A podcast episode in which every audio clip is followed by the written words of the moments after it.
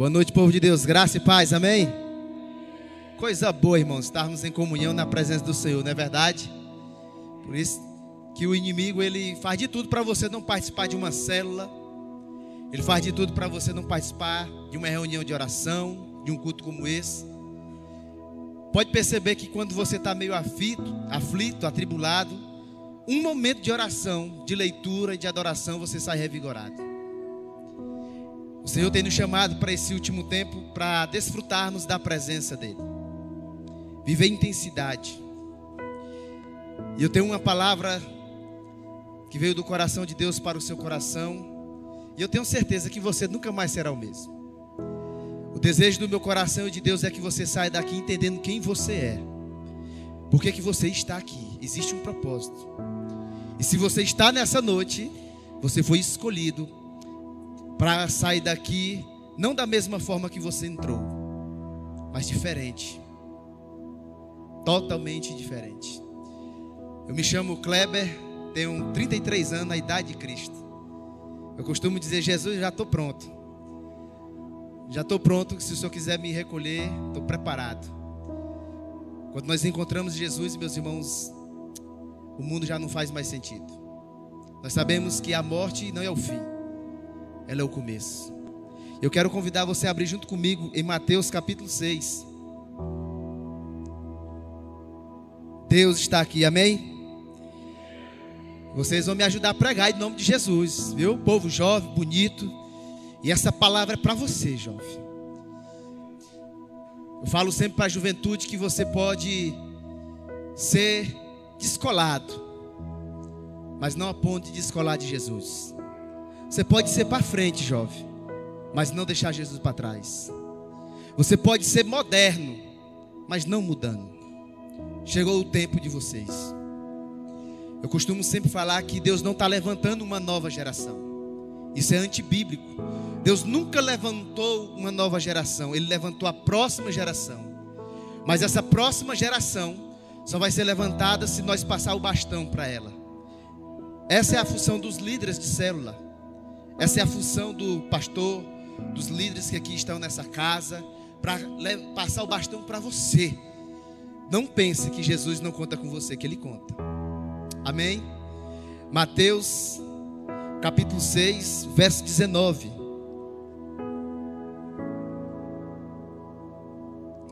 Só o pastor que não abriu, né? Estou muito feliz de estar aqui. Verso 19. Quem encontrou diz: Achei o tesouro. Quem não encontrou diz: Estou à procura desse tesouro. Ajuda o irmão aí, em nome de Jesus, a achar esse tesouro. Mateus capítulo 6, verso 19, nós vamos ler até o 34. Amém? Diz assim a palavra do Senhor. Não acumule para vocês tesouro na terra, onde a traça e a ferrugem destrói e onde os ladrões arrombam e furtam. Mas acumule para vocês tesouro nos céus, onde a traça e a ferrugem não destrói e onde os ladrões não, não arrombam nem furtam. Pois onde estiver o teu tesouro, aí estará o teu coração. Os olhos são a candeia do corpo. Se os olhos forem bons, todo o seu corpo será cheio de luz. Mas se seus olhos forem maus, todo o seu corpo será cheio de trevas.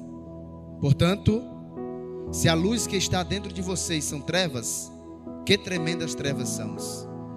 Ninguém pode servir a dois senhores, pois odiará um, amará o outro ou se dedicará a um, ou desprezará a outro. Vocês não podem servir a Deus e ao dinheiro. Portanto, eu digo: não se preocupe com a sua própria vida, com o quanto que comer ou beber, nem com seu próprio corpo, quanto ao que vestir. Não é a vida mais importante que a comida e o corpo mais importante que a roupa? Observe as aves do céu. Não semeiem, nem colhem, nem armazenam em celeiros. Contudo, o Pai Celeste alimenta. Não tem vocês muito mais valor do que elas?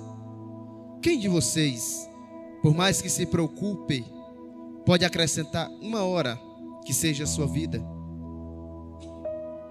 Por que vocês se preocupam com roupas? Veja como crescem os lírios do campo. Eles não trabalham nem tecem.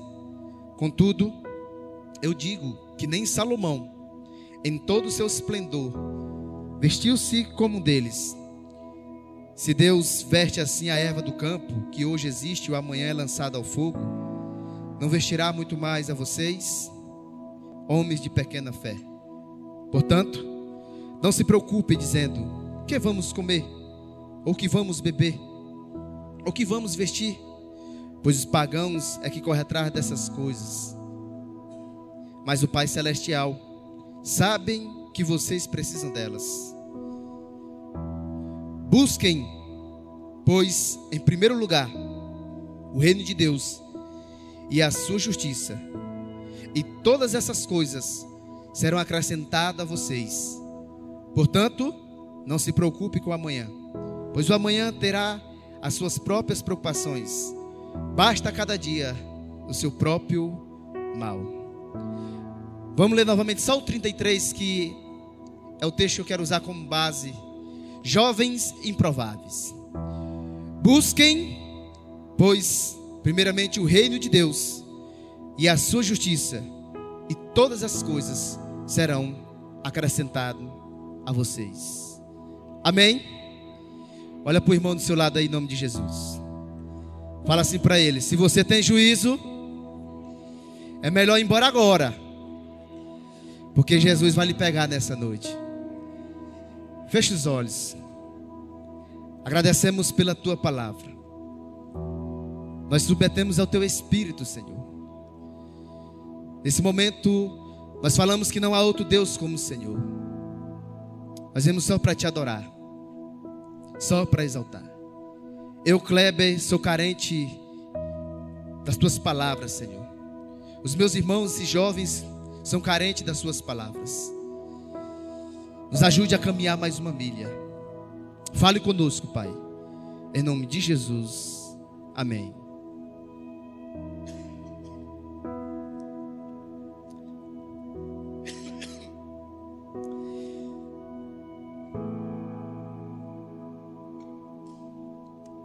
Peço de presente a sua atenção.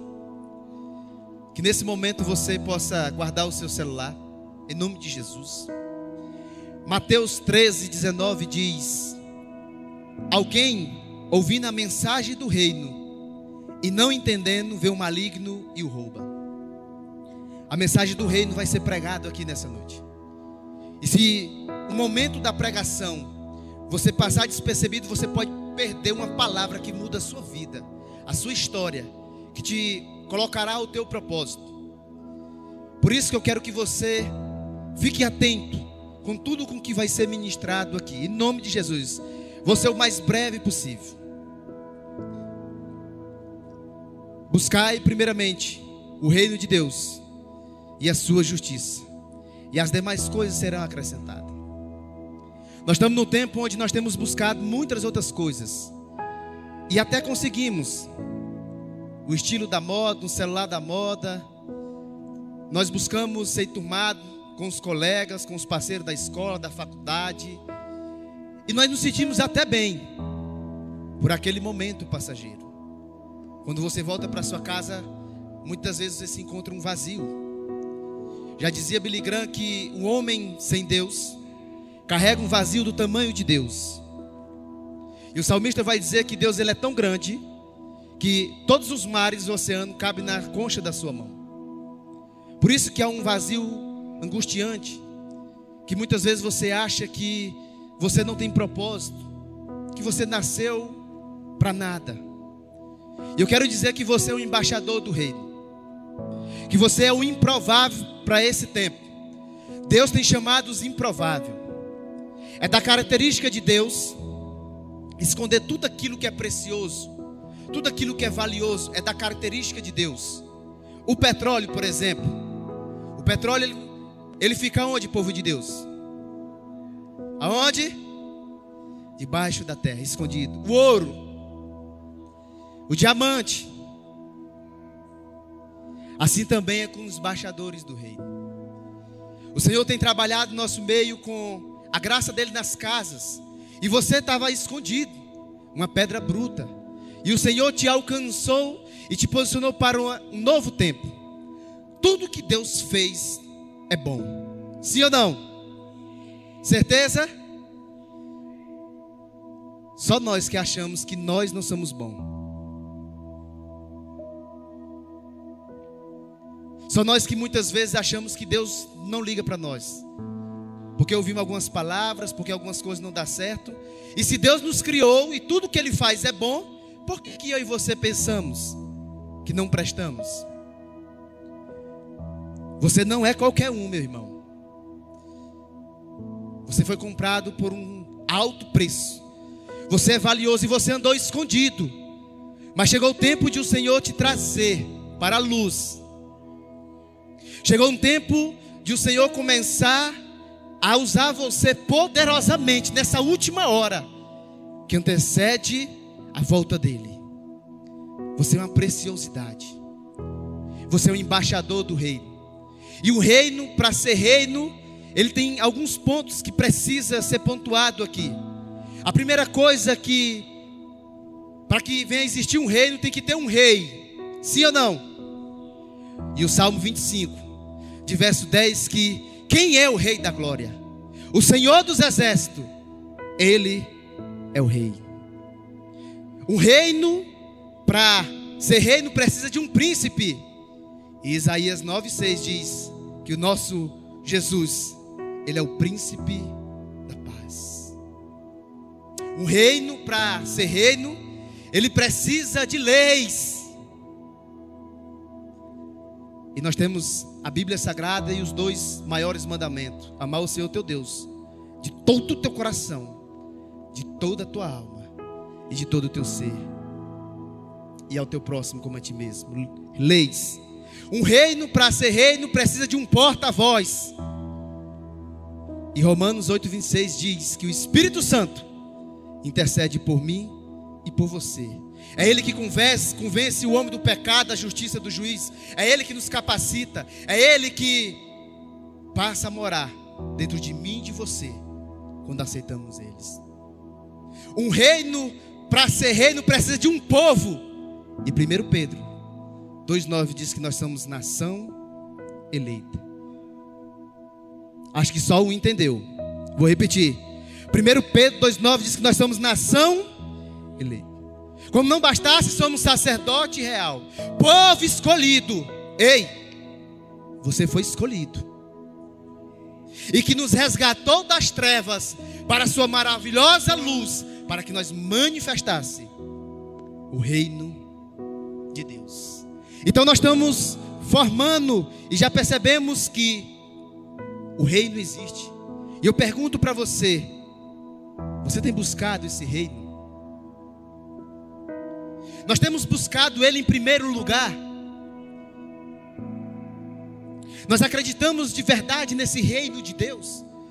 Porque a partir do momento que eu deixo de ler minha Bíblia, a partir do momento que eu já não vou mais para a célula, a partir do momento que eu não venho para os cultos, a partir do momento que eu não venho para a comunhão, os cultos de oração, a partir do momento que eu não faço um convite para um irmão que está perdido onde eu um dia estava.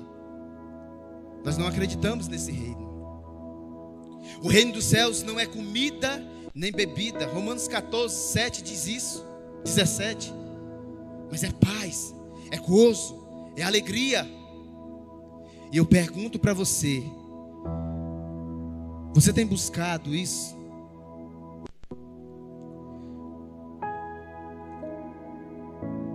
Talvez você não tenha buscado porque você ainda não entendeu a verdade. Porque você ainda não conheceu essa verdade que liberta, que salva, que transforma. Tudo que você vai ser, vai ter e vai fazer já está em você. Tudo que você vai ter, vai fazer e vai ser já está em você. Lucas 17, 20, Jesus disse: Eles dirão que o reino dos céus está ali, está aqui. Mas não acredito, porque o reino dos céus está dentro de você. Nessa noite você vai ser ativado pelo esse reino. Nessa noite você vai entender por que, que você tem que andar na verdade. Você vai entender por que, que você é cristão. E para você entender, você tem que ser liberto pela verdade. Mateus 8, 32 diz: E conhecereis a verdade, e a verdade vos. Quem crê nessa palavra? Conhecereis a verdade, e a verdade os libertará. Existem muitas verdades por aí. Mas a Bíblia só aponta uma. E ela se completa nas Escrituras. Essa uma aponta para quatro pontos. A primeira verdade se encontra em Jeremias 10:10. 10. Pois o Senhor Deus, Ele é o único Deus, o verdadeiro Deus. Então a primeira verdade, quem é? Deus. Qual é a primeira verdade? A segunda verdade está em João 14,6. E disse-lhe Jesus: Eu sou o caminho, a verdade e a vida. E ninguém vem um Pai senão por mim. Qual é a segunda verdade? Qual é a primeira? Vamos lá. Qual é a primeira? Qual é a segunda? Jesus.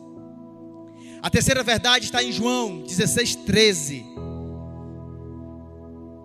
Pois quando vier o Espírito Santo, o Espírito da verdade, ele vos conduzirá, ele vos guiará em toda a verdade. Então, qual é a terceira verdade? Qual é a primeira? A segunda? A terceira? E a última verdade está em João 17, 17. Pai, santificas na tua palavra, pois a tua palavra é a verdade. Qual é a quarta verdade? Primeira, segunda, terceira, quarta. Aí a Bíblia diz: conhecereis a verdade, e a verdade vos.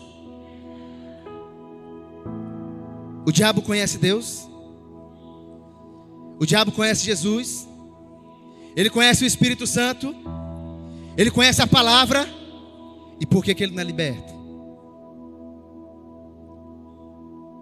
É aqui que eu quero que você entenda.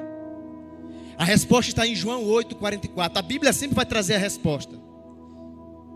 Pois ele é o homicida desde o início. E ele não se firmou na verdade. Por isso que ele não é liberto. Você é o embaixador do reino, chamado para manifestar esse reino. Só que você só vai entender que é embaixador se você se firmar nessa verdade. Você só vai se manifestar a glória de Deus em ambientes que você vive, jovem. Se firmando nessa verdade. Por que, que eu digo isso para você? Porque eu já ouvi e vivi muitas coisas achando que é a verdade. Eu me firmei em algumas situações com alguma justificativa que eu poderia fazer aquilo porque eu não era nada. A minha vida sempre foi de, de desafios, de rejeição, de humilhação, desde o meu nascimento. Ao nascer, a minha mãe, ela me teve numa região do garimpo, no meio do mato. Quando ela sentiu a dor, ela se espantou eu caí no meio da estrada. Só ela, sozinha.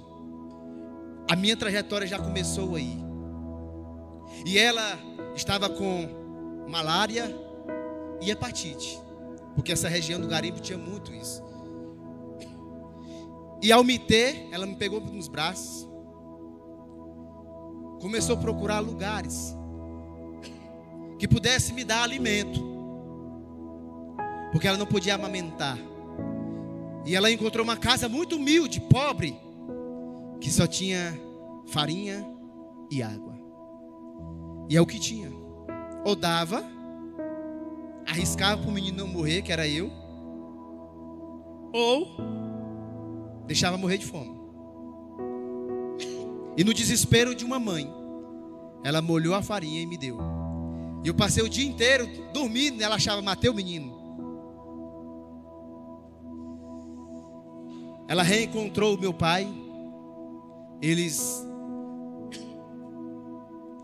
se juntaram, compraram uma casa. E meu pai ganhava muito dinheiro.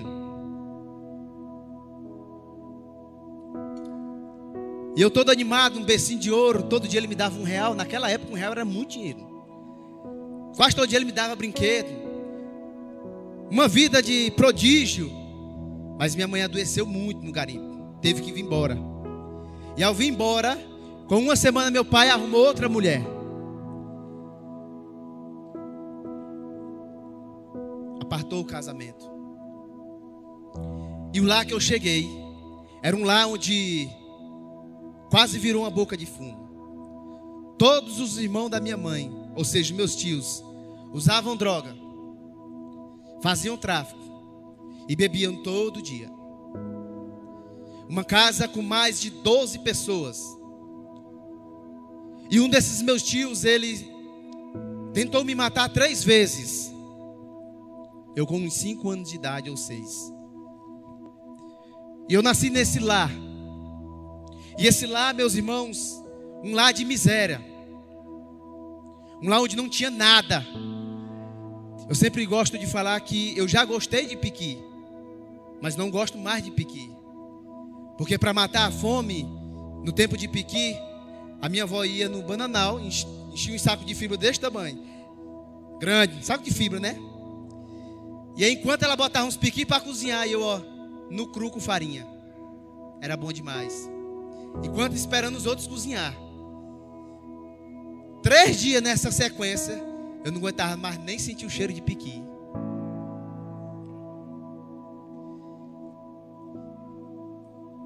Nisso,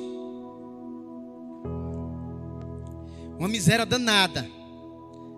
No tempo de pipa, para me ter uma pipa, havia um homem que começou a abusar de mim. Ele me dava uma pipa para abusar de mim. E se eu quisesse ter pipa? Muitas vezes eu comi, permitindo com que aquele homem abusasse de mim. E aquilo foi criando uma revolta dentro de mim, uma miséria. E olhava para esse céu e perguntava: Esse Deus existe? É isso a vida? E nascendo nesse ambiente de miséria, de para me ter uma cueca era dado pelos outros. E geralmente quando você dá é algumas cuecas que parece que andou pelo Iraque. Tem um buraco grande. Eu andava tão sem sorte que no tempo das crianças tinha um sopão e eles entregavam brinquedo. Filha dos homens, brinquedo de homens. Filha, fila de mulheres, brinquedo de mulheres. Quando chegou na minha vez, acabou o brinquedo para homens.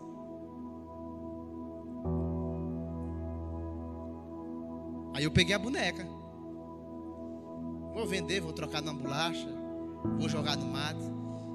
E uma mulher que tinha um comérciozinho, ela ficou com pena de mim e trocou num carrinho. E nascendo nesse lar, uma revolta.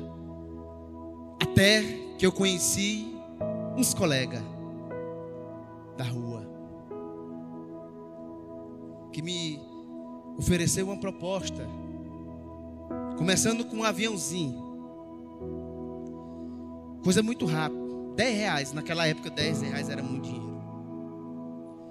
E eu fiz alguns aviãozinhos. Cheguei em casa com algumas sacolas de maçã, minha vontade era comer a maçã toda. Porque quando tinha, era partidinho bem, sabe? Só uma fatia. Por isso, quando você vê esse pastor comendo maçã com vontade, lembra dessa história, em nome de Jesus. Amém?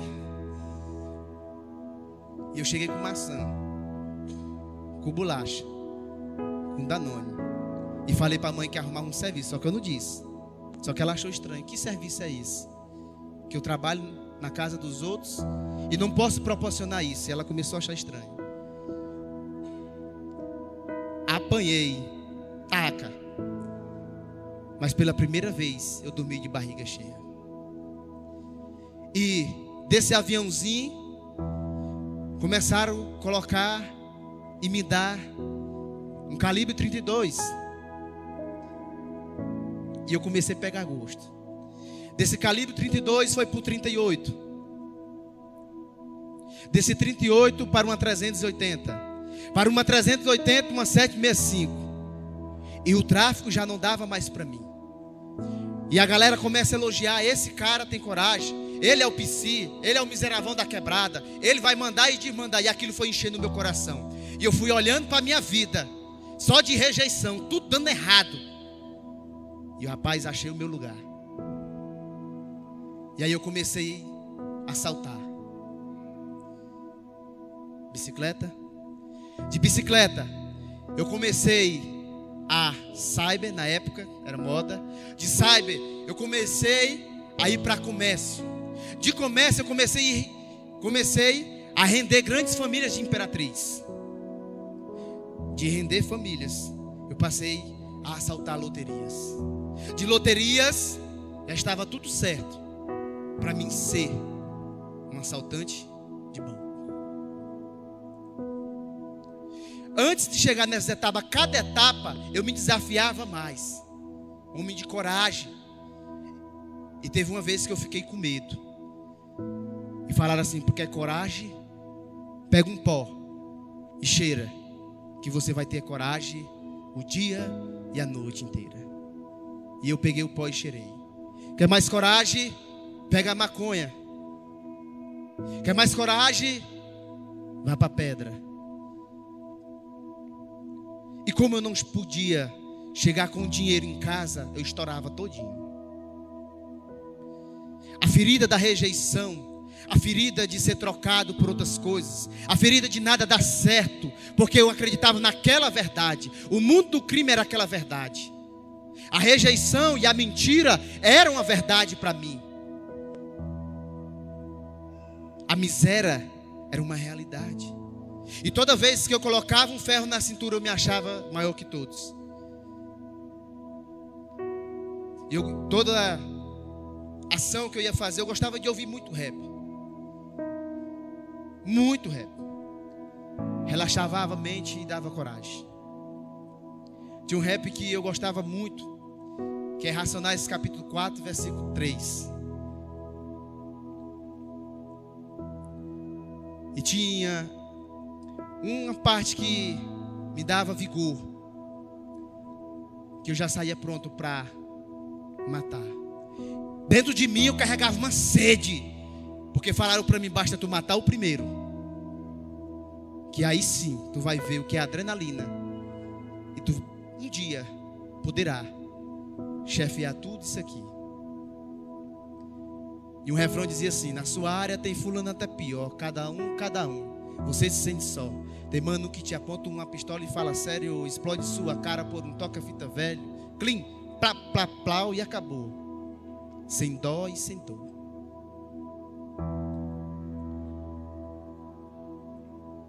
Ao fazer isso, eu comecei a me tornar um homem requisitado na minha rua. Eu não era fragoso, pode ver que eu não tenho tatuagem. Eu usava a minha mente, eu andava bem arrumadinho. Na época só tinha um shopping Timbira. E dia de sábado só ia os playboy. E eu carregava uma rejeição que eu comecei a namorar com uma menina bonita. Pense numa menina bonita. Ao ponto de ela fazer propaganda do Mateus. Só que esse namoro não passou de dois meses, porque como ela estudava numa grande escola particular, que na época era moda, um playboyzinho invertiu e as amizades dela, mulher, tu vai ficar aquele cabo que não tem nada banda de jogue. E eu fui trocado por um cabo de jogue. Imagine, irmãos, Por que, que eu estou dizendo isso para você, jovem, aqui nessa noite? Porque eu sei que muitas vezes você é rejeitado. Eu sei que na sua casa muitas vezes te cria revolta. Eu sei que te falta alguma coisa. E a gente vai ouvindo colegas, pessoas, e você vai entrando no mundo. E nós éramos quatro. Em uma dessas casas que nós entramos, de um grande empresário, aqui de Imperatriz, nós entramos. Arrombamos seis cofres. Pegamos, pegamos 17 mil. Lá tinha 70 e poucos mil. Esses 17 mil foi só de joia. E tinha um cofre com 60 quando nós deparamos com o cofre escondido que a empregada mostrou, ele tinha um sensorzinho assim, que piscava. E a empregada falou: Se vocês arrombar esse cofre, o alarme disparará aqui, na loja na delegacia. E nós maquinando como nós iríamos fazer. Porque na hora que tocasse, mexesse, não era de arrombar de primeiro. Ia acionar. E talvez não daria tempo. E ao olharmos e analisarmos aquela cena, de repente o portão da casa abre e um carro entra. Havia um bebê de dois meses. E o menino desesperado, e como eu sempre fui maquiavélico, comecei a pensar, analisar, se for a polícia, como é que nós vamos fazer? Eu não quero morrer. Eu já sei. Eu peguei aquela criança. Peguei a 380, engatilhei e coloquei na muleira dela. E quando aquele portão fechou, era a mãe da criança. Quando ela viu aquela cena, aquela arma na, naquela criança, essa mulher se desesperou. Ela começou a gritar. E eu falei para ela: não grita não. Estou falando baixo, mas na hora, na adrenalina. E encostei bem na muleira, no rosto da criança assim. Ó. E ela se jogou no chão, pedindo misericórdia. E nós começamos a chutar aquela mulher. Eu era um homem que não tinha sensibilidade nenhuma. Eu era um homem que ia mesmo para fazer o negócio, já saía decidido. Lembra que eu falei que eu sempre andava com sede de matar? E eu falo: qualquer missão, qualquer reação, qualquer atitude errada, nós vamos fazer uma chacina, um ódio, uma raiva dentro de mim. E aí, não fiz nada com a criança, graças a Deus. Nisso tudo, pegamos o dinheiro, fomos embora. O dono, ele contratou uns caras do bairro da Caema para ir atrás de nós. E um desses caras, ele achou minha casa. E quando ele encontrou, sem pena e sem dó, ele entrou dentro da minha casa. E eu saí pulando o muro e ele sapecando tiro. A mão de Deus me guardou. Dois dias depois, eu estava na casa desse cara. E quando ele me viu da esquina, ele entrou para dentro da casa dele nós entramos. Ao entrar, a mãe dele pediu misericórdia para não matar.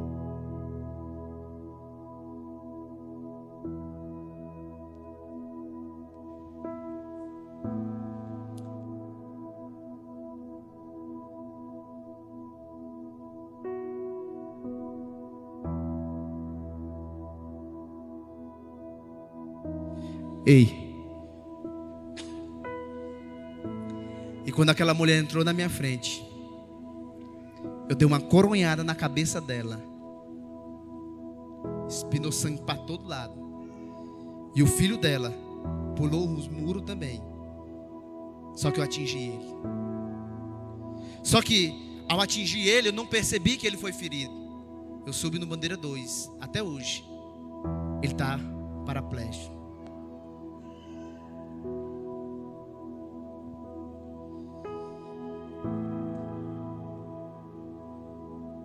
E nisso tudo, eu como o miseravão da quebrada, o psicopata da quebrada, e foi enchendo o meu coração. Porque eu tinha que fumar minhas drogas. Eu tinha que ir para o shopping. Do shopping eu tinha que ir para Brother. Da Brother nós arrumava as mulheres porque nós tínhamos dinheiro, nós comprava charuto, nós comprava pó, nós comprava crack e curtia balada. E aquela vida virou meu estilo de vida por conta de uma proposta, Jovem. Por conta que eu não tive a oportunidade que vocês têm de estar numa célula. Por conta que eu não tive a oportunidade de ter um líder espiritual para cuidar da minha casa, cuidar da minha vida. Por conta que a verdadeira amizade está aqui dentro da igreja. Embora que muitos querem criticar a igreja, mas está aqui. Existe líder que quer cuidar da sua vida, que poderia ter evitado esse, evitado esses vários processos. E para mim sair foi luta. Foi trabalho. Sabe como é que eu comecei a deixar as drogas? Um amigo meu, não crente, me trancou dentro de um quarto durante um mês. Ele trancava eu o dia todinho. Ele já me esperava sair de manhã e me pegava. E levava para casa dele. E na rua, eu era um malandro, vagabundo, sem vergonha, ladrãozinho, drogado. E o pai dele brigava com ele e ele 30 dias.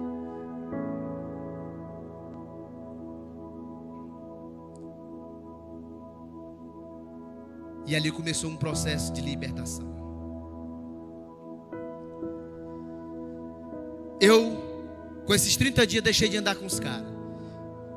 Eu contava para um dos, dos irmãos da remanescente que antes de eu sair, havia um finado chamado Fifi que andava com nós. Nós éramos quatro, morreram dois. Só tem dois vivos, eu e outro, e servimos ao Senhor. Porque é uma vida e um caminho sem volta. Ele me chamou para nós fazer, tomar uns cordão de ouro na esquina da Bernardo Saião com a Rio Grande. Tinha três homens com cordão de ouro assim, bonito, irmãos. Cada um tinha, era grosso, era corrente. E ali é ouro. Ele me chamou e como era perto de casa, rapaz, não vou não. Não vou não. Pois ele foi. Ele pegou os cordão de ouro, pegou as carteiras dos homens que estavam remedando o pneu do carro a uns 10 metros, um homem deu voz de prisão e era um policial federal. E com a pistola dele acertou a pá dele aqui. Ao acertar a pá dele, ele caiu, pegou os ouros, deixou a bicicleta e foi correndo. Ainda tinha a feirinha ali na Fortunato, do lado da Assembleia de Deus. E ele caiu no meio do povo da feira. Ao chegar lá, o homem deu bem na cabeça dele. E eu comecei construir essa história. Dois meses depois, o outro morreu na quinta do Jacó, com um tiro nos peitos.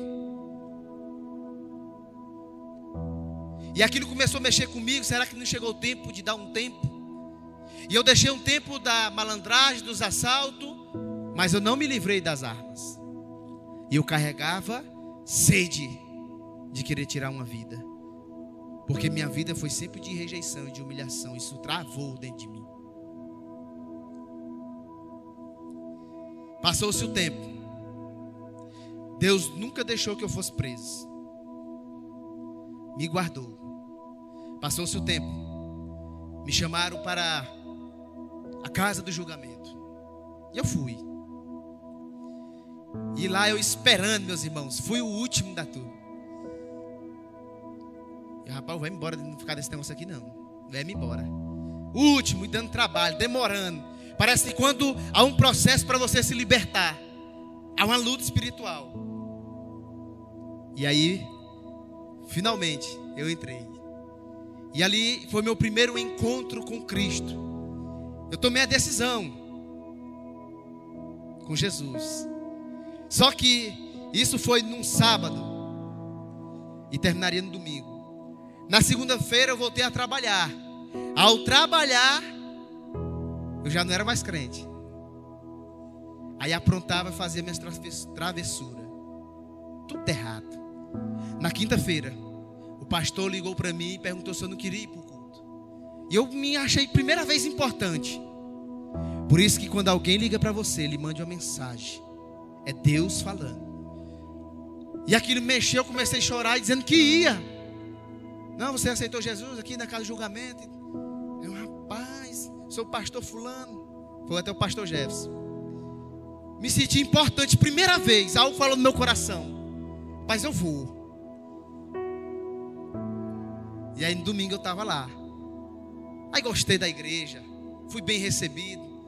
Como eu nasci na de miséria, eu já gostei muito de comer. Hoje não, hoje eu tô fitness. Receber um lanche lá. Uma estrutura de uma célula. E aí me abraçaram e comecei a ir para a igreja. Só que final de semana eu era crente. Crente Raimundo. Um pé na igreja, outro no mundo. Meio de semana eu virava o bicho. Até que um dia, por conta do meu trabalho, eu fui para Goianésia. E lá eu na balada. Tomando todas. Achando bom. Lá eu arrumei uma menina. Aí ela, vamos, vamos lá no posto, beber no posto, que a, a seresta fechou. Fomos pro posto. Lá os homens embaçaram com o meu carro, que tinha um carro de som. Tinha um som. Aí bora pra casa da amiga minha. Vamos embora. Aí chamei os meninos. Nós fomos. Chegou lá, era um Bataclan. O que era? Um cabaré. E eu crente, viu? Na igreja. Cheguei lá, estava bonzinho, não estava bêbado.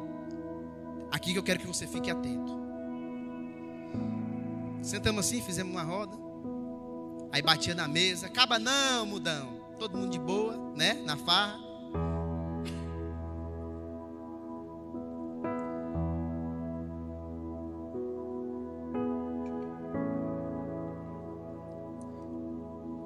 Fui no banheiro e voltei. Quando eu me sentei, o mundo espiritual ele se abriu para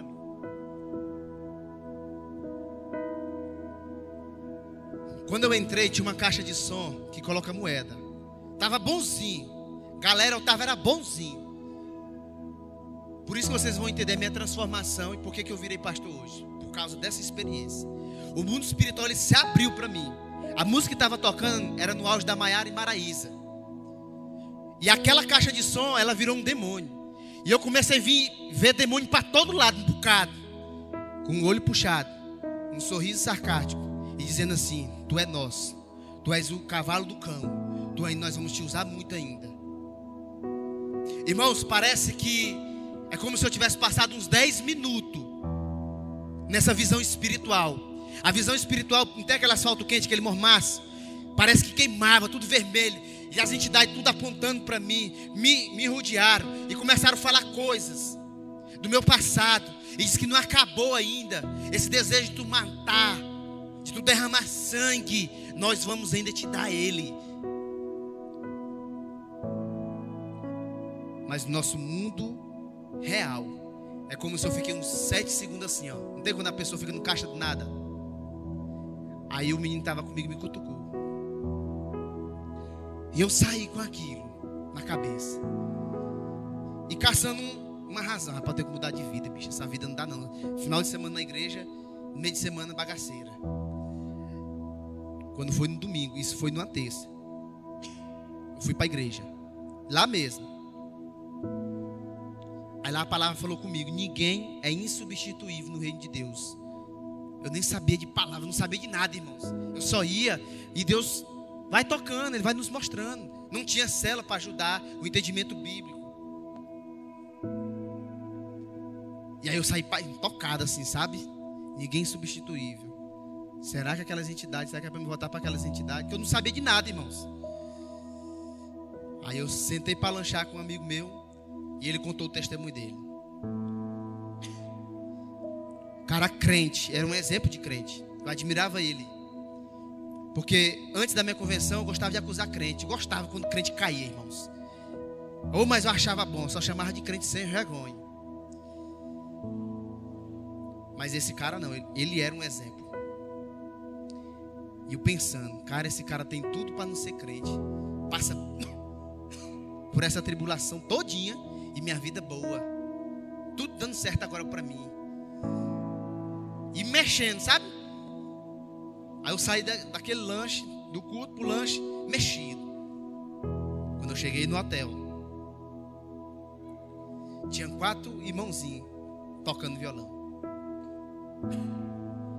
Aí eles começaram a cantar aquela música Espírito Santo, da Fernanda. Espírito. Rapaz, quando eu ouvi aquela música, foi a mesma coisa de Deus pegar um pau e tacar na minha muleira. Começou a me dar vontade de chorar. E eu, com vergonha, entrei no quarto de hotel e fechei. Minha primeira experiência com Deus foi ali. Comecei a chorar, chorar, chorar, chorar, chorar, chorar. Comecei a pegar o meu celular apagar vídeo pornográfico, música mundana, contato que eu tinha de várias mulheres. Comecei tudo, tudo, tudo. E choro, não conseguia travar, eu não conseguia parar de chorar. Eu tentava e chorava, igual menino. Eu passei uns 40 minutos. E eu fiz uma simples oração. Deus, a partir de hoje, eu nunca mais serei o mesmo.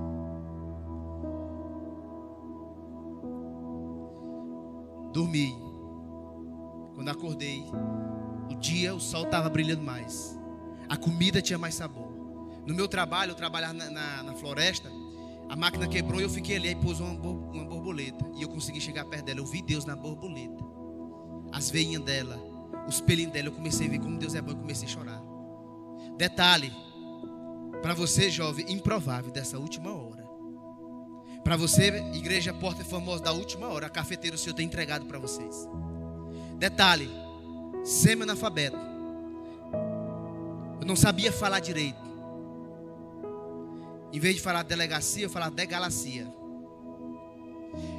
E eu comecei nesse processo, sem saber de nada, irmãos. Eu sou crente de verdade agora. E comecei a ver Deus em tudo. Comecei a ver Deus em tudo.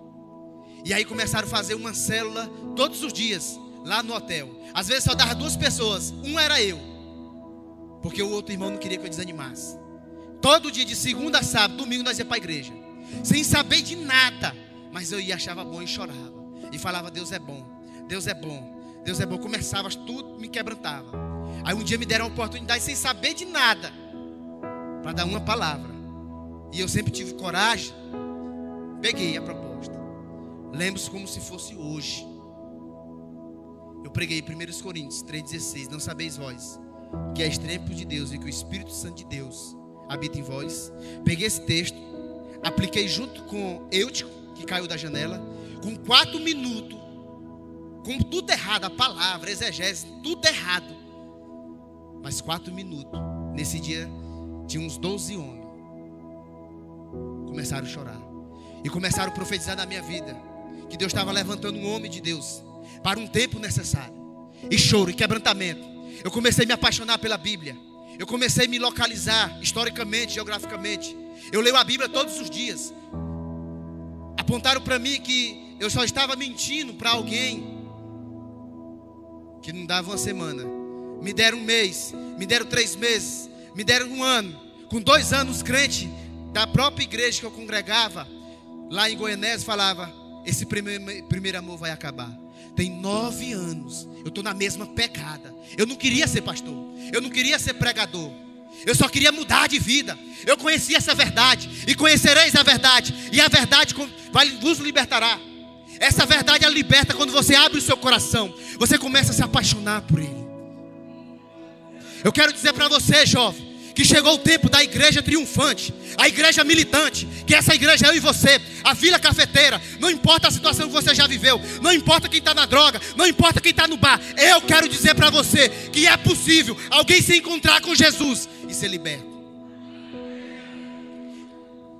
E eu comecei a entender a Bíblia, e eu comecei a pregar, os versículos começaram a ficar na minha cabeça, e eu comecei toda semana eu decorava um. Eu tenho nove anos de crente, já estou indo para a sexta vez que leio a Bíblia. Todo dia eu leio a Bíblia. Eu não falto as coisas da igreja. Chegava, trabalhava a noite toda. Chegava oito, oito e meia da manhã. Só jogava uma água e ia para EBD. Porque era o sentido, passou a ter sentido para mim.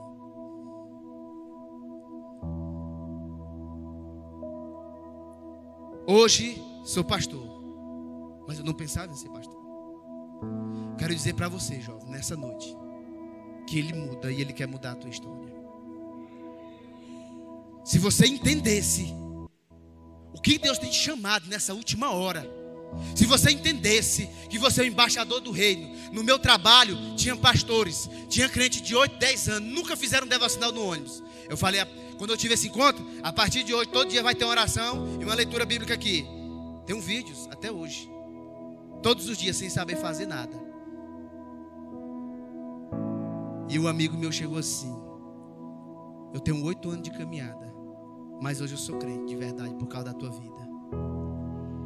Começaram faz, começamos a fazer células com os homens perdidos. Até hoje família agradece. No trabalho. Homens que tinham amantes, presos na bebida, separados. Que os filhos não queriam mais nem saber. Vários homens foram restaurados. Nós estávamos no hotel. A primeira coisa quando nós chegávamos em um hotel novo, aí ia conversar com a gerente. Falava, nós temos um trabalho que vai abençoar seu estabelecimento. E assim, o meu supervisor pediu para conversar com você. Dependendo do que você vai responder, nós vamos procurar outro hotel. Nós queremos um auditório. Nas quinta-feira, porque nós temos um trabalho. Um cara que não sabia de nada, letrado, começou a ativar os crentes 007. Começou a levantar a agenda. Nós era quatro letras, só uma fazia. Aí me mudaram de letra. Deus mudava de letra. Aí eu começava a fazer sozinho na outra, sem saber de nada, só na fé, só no meu tempo de oração. Aí depois mudava para outra letra, outra letra, as quatro letras ficaram impactadas e o trabalho lá, as quatro letras fazia devocional e tinha célula. Ei, jovem, estou dizendo para você, não precisa de teologia, não precisa justificativo, só basta você dar lugar. Você que está nessa noite aqui que se acha improvável, é tempo dos improváveis mesmo. Daquele que não sabe falar, daquele que tem dificuldade, daquele que não sabe de nada. O Senhor quer você. Sabe por quê? Para que você possa entender que é a graça dele. Saia desse ambiente de rejeição. Saia que você não vale nada. Saia disso em nome de Jesus. Comece a acreditar que você é embaixador do reino. Comece na sua casa, comece na sua escola. Procura só mais outro. Comece a cantar um louvor. Comece a fazer uma oração. Comece, chegou um tempo, não dá mais tempo de nós brincarmos de crente.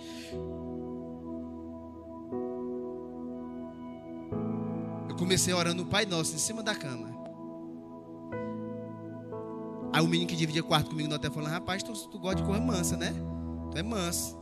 Moço, tem que ver pro chão. Aí eu fui pro chão. Mas o travesseiro eu puxei também. Aí botava o joelho em cima do travesseiro. E ele calado. Com um mês ele falou: Já está na hora de tirar o travesseiro, meu filho.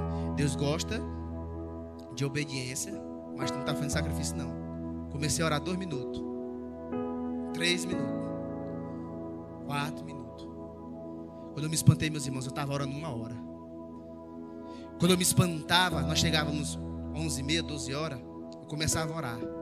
Quando dava seis horas da manhã, seis e meia, eu estava lá ajoelhado. O meu companheiro viu. Ele orava comigo e ia dormir. E eu lá. Eu orava, orava. Deus me usa. Deus, eu quero ganhar as nações. Deus, eu quero entrar na boca de fumo. Quero entrar em ambientes que ninguém quer ir. Orava, e orava, e orava, e orava. Orava por toda a minha família, por amigos. E Deus foi começando a aparecer, rapaz, quer. Pastor, e o senhor nunca pensou em desviar? Nunca.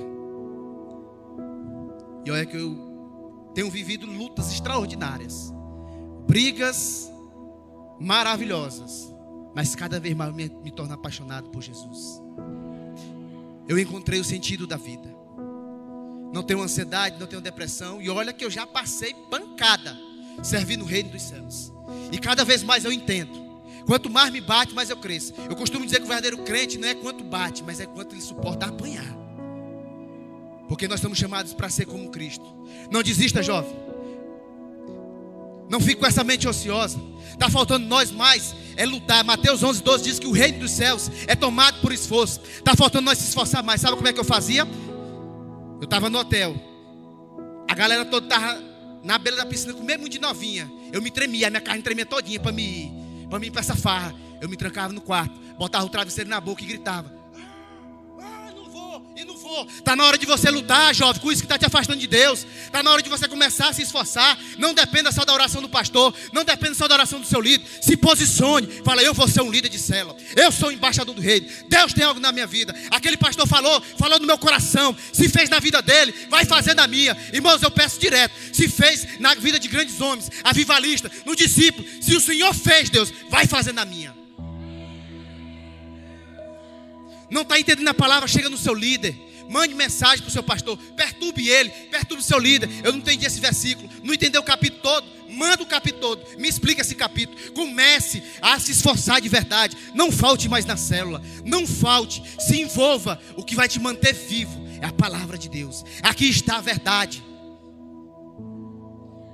Nós estamos no tempo que Deus já não quer mais aqueles crentes superficiais mas profundos. E eu sei que você, que veio nessa noite, nesse momento de comunhão e adoração, foi para mudar a tua história. Não tem minha rua? Drogado, vagabundo, sem vergonha?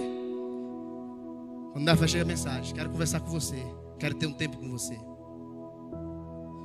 Começa a aconselhar. Deus muda histórias, vidas, transforma mas se nós der lugar. O sentido é Jesus. Irmãos, eu estou tão mole, tão doce, igual manteiga. Qualquer coisa eu estou chorando. Eu falo, Jesus, eu estou muito melado, está muito doce esse negócio aí. Como não agradecer um Deus desse? O improvável, que é eu e você. Lembra que tudo Deus esconde, Ele começou a mostrar a você. Deus já me usou de várias maneiras. Para mim, a mais marcante de todas. Um ex-ladrão, quase homicida, sentar à mesa na casa de um desembargador em Brasília. Um semi analfabeto. Um homem que orando por um telefone chamada de vídeo. Que é eu. Por um homem no último estágio de câncer de garganta, já estava despachado. Ele começou a vomitar um câncer para fora. O homem que entra nos presídios e prega a palavra de Deus em vida são salvas. Eu fico imaginando você, jovem. Eu não tenho tanta mãe na tecnologia, não manjo muito. Mas você manja, jovem. E Deus quer usar a sua vida através da tecnologia. Quero que você saia daqui, entendendo que você é embaixador do reino. Se desafie Seja inconformado. Não aceite o que o Satanás colocou na tua cabeça, nos teus ouvidos. Porque ele sopra. Nós estamos querendo mudar para o galpão agora. Está faltando um dinheirinho aí. Mas vai dar certo. Eu tenho fita, eu tenho cinco fitas que eu planejei até hoje. E o diabo sopra. Lá tem 30 mil. Ninguém vai saber que foi tu. Todo dia ele sopra no meu ouvido. Já passei por situações que ele fala: é só tu ir no fulano lá, pegar o revólver que tu resolve a parada do jeito que tu quer. Todos os dias. Satanás ele sopra no meu ouvido e eu falo: Tu acha que eu vou largar um banquete para uma migalha dessa aí? Se ele me chamou, ele é fiel para cumprir. Deus chamou você. Filipenses 6. Aquele que vos chamou para boa obra, ele é fiel e justo para terminar de completar. Nessa noite, jovem, você que está aqui, Deus tem chamado você para ouvir essa palavra. Não desanime, mergulhe em Deus. Ame as escrituras. A oração tá, tá difícil de orar sozinho, chama um companheiro, chama um líder, ora pelo celular, manda áudio, rasgue a sua alma, seu coração se desafie. Vença, saia desse comodismo, saia dessa internet, saia desse tempo que, de, de seriado que não é pecado, mas está te roubando de Deus. É tempo de você buscar a Deus, porque é Deus que vai te capacitar e vai te levar para as nações. A cafeteira é pequena para vocês, Porta Formosa. Acredite nisso. E Deus conta com você. Amém. Feche os olhos em nome de Jesus.